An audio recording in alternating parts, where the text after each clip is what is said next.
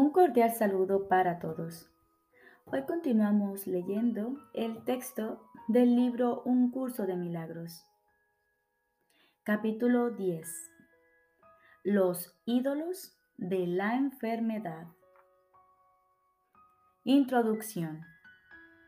Jesús nos dice, nada externo a ti puede hacerte temer o amar, porque no hay nada externo a ti.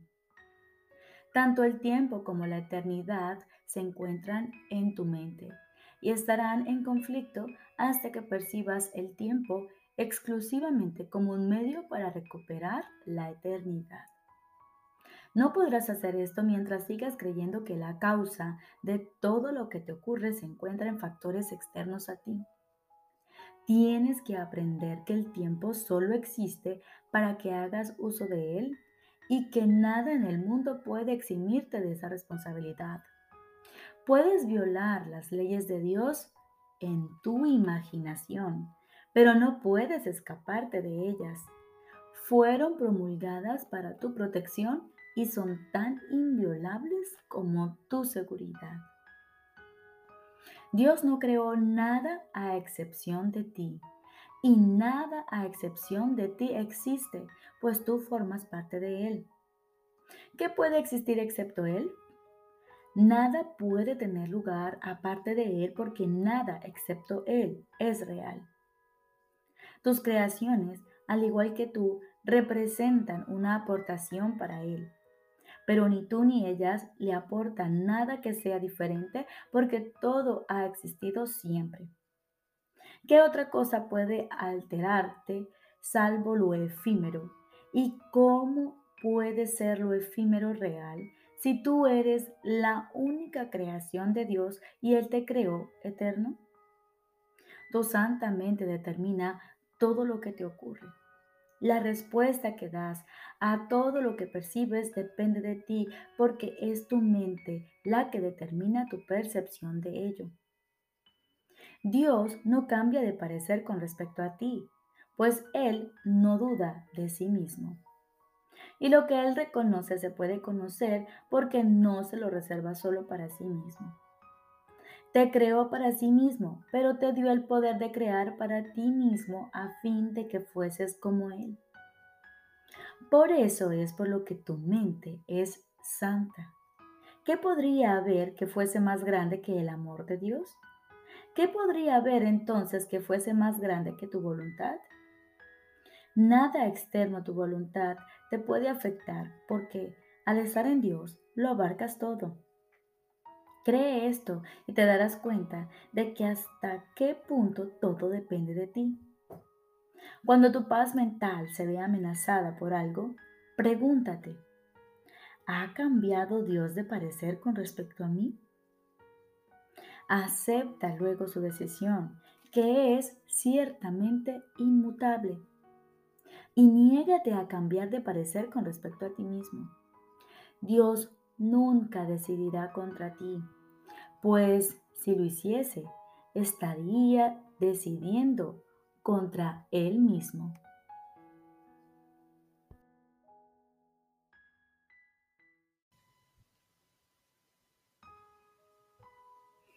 Primera parte. En Dios estás en tu hogar. Jesús nos dice, no conoces tus creaciones simplemente porque mientras tu mente siga estando dividida, decidirás contra ellas y es imposible atacar lo que has creado. Pero recuerda que a Dios le resulta igualmente imposible. La ley de la creación consiste en que ames a tus creaciones como a ti mismo, por ser estas parte de ti. Todo lo que fue creado se encuentra, por lo tanto, perfectamente a salvo porque las leyes de Dios lo protegen con su amor. Cualquier parte de tu mente que no sepa esto se ha desterrado a sí misma del conocimiento, al no haber satisfecho sus condiciones. ¿Quién, sino tú, pudo haber hecho eso? Reconócelo gustosamente, pues en este reconocimiento radica tu entendimiento de que tu destierro es algo ajeno a Dios. Y por lo tanto no existe. En Dios estás en tu hogar, soñando con el exilio, pero siendo perfectamente capaz de despertar a la realidad. ¿Deseas realmente hacerlo?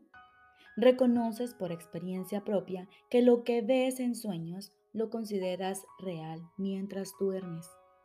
Mas en el instante en que te despiertas, te das cuenta de que todo lo que parecía ocurrir en el sueño, en realidad no había ocurrido. Esto no te parece extraño, si bien todas las leyes de aquello a lo que despiertas fueron violadas mientras dormías. ¿No será que simplemente pasaste de un sueño a otro sin haber despertado realmente? ¿Te molestarías en reconciliar lo que ocurrió en dos sueños conflictivos? ¿O simplemente descartarías los dos si descubrieses que la realidad no coincide con ninguno de ellos? No recuerdas estar despierto. Cuando oyes al Espíritu Santo, tal vez te sientes mejor porque entonces te parece que es posible amar, pero todavía no recuerdas que una vez fue así. Mas cuando lo recuerdes, sabrás que puede volver a ser así de nuevo. Lo que es posible no se ha logrado todavía. Sin embargo, lo que una vez fue, aún es, si es que es eterno. Cuando recuerdes, sabrás que lo que recuerdas es eterno y por lo tanto que se encuentra aquí ahora. Recordarás todo en el instante en que lo desees de todo corazón. Pues si desear de todo corazón es crear, tu voluntad habrá dispuesto el fin de la separación y simultáneamente le habrás devuelto tu mente a tu creador y a tus creaciones.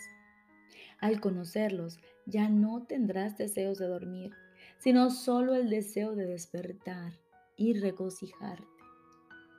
Soñar será imposible porque solo desearás la verdad y al ser esa por fin tu voluntad, dispondrás de ella.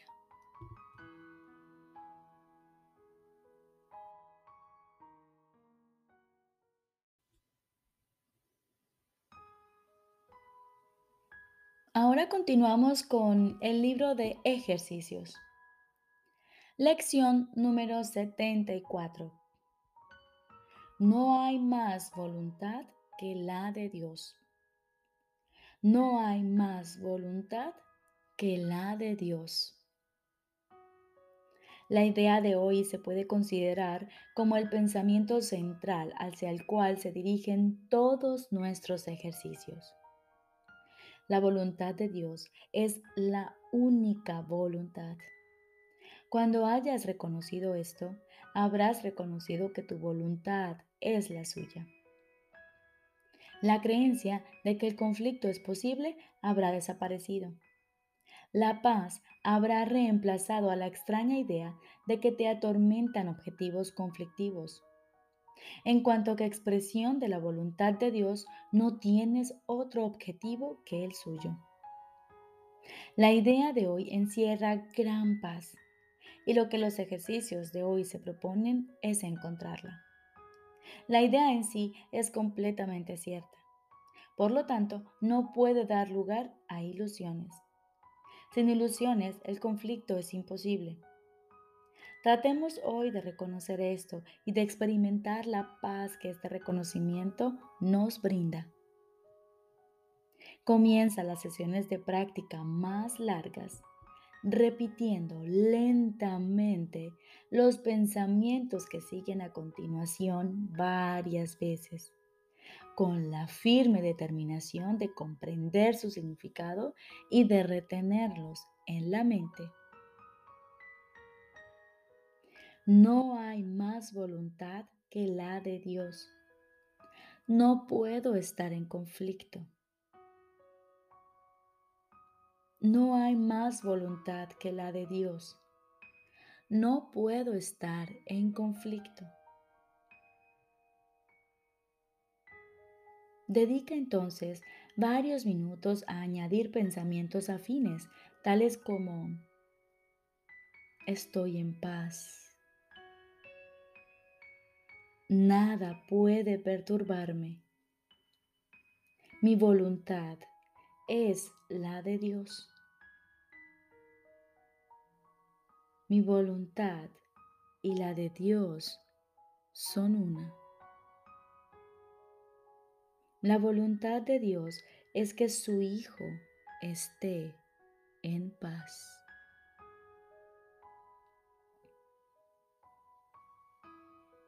Durante esta fase introductoria, asegúrate de hacerle frente enseguida a cualquier pensamiento conflictivo que pueda cruzar tu mente.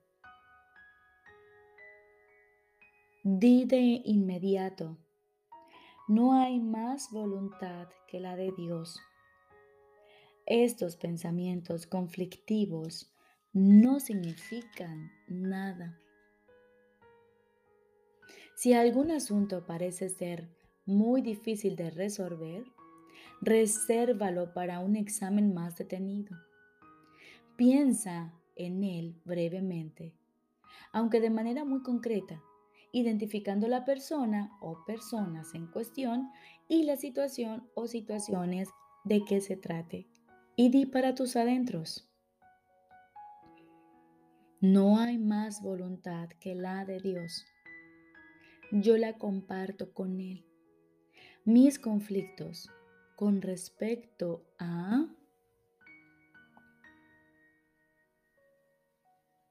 no pueden ser reales.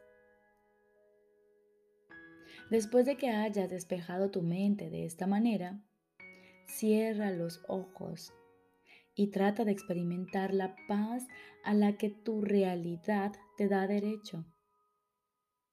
Sumérgete en ella y siente cómo te va envolviendo.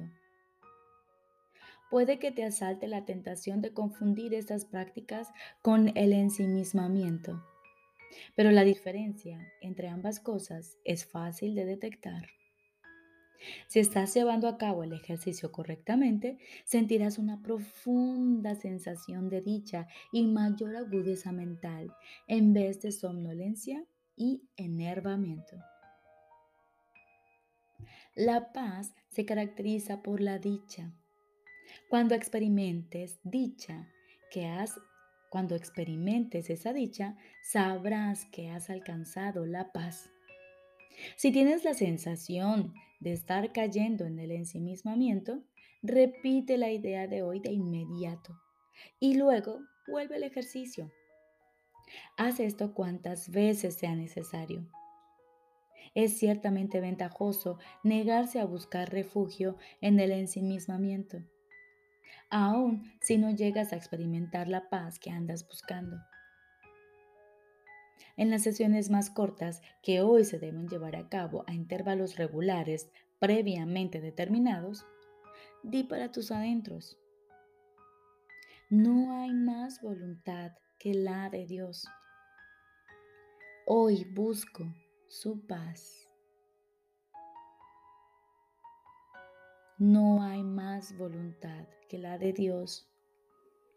Hoy busco su paz. Trata entonces de hallar lo que buscas.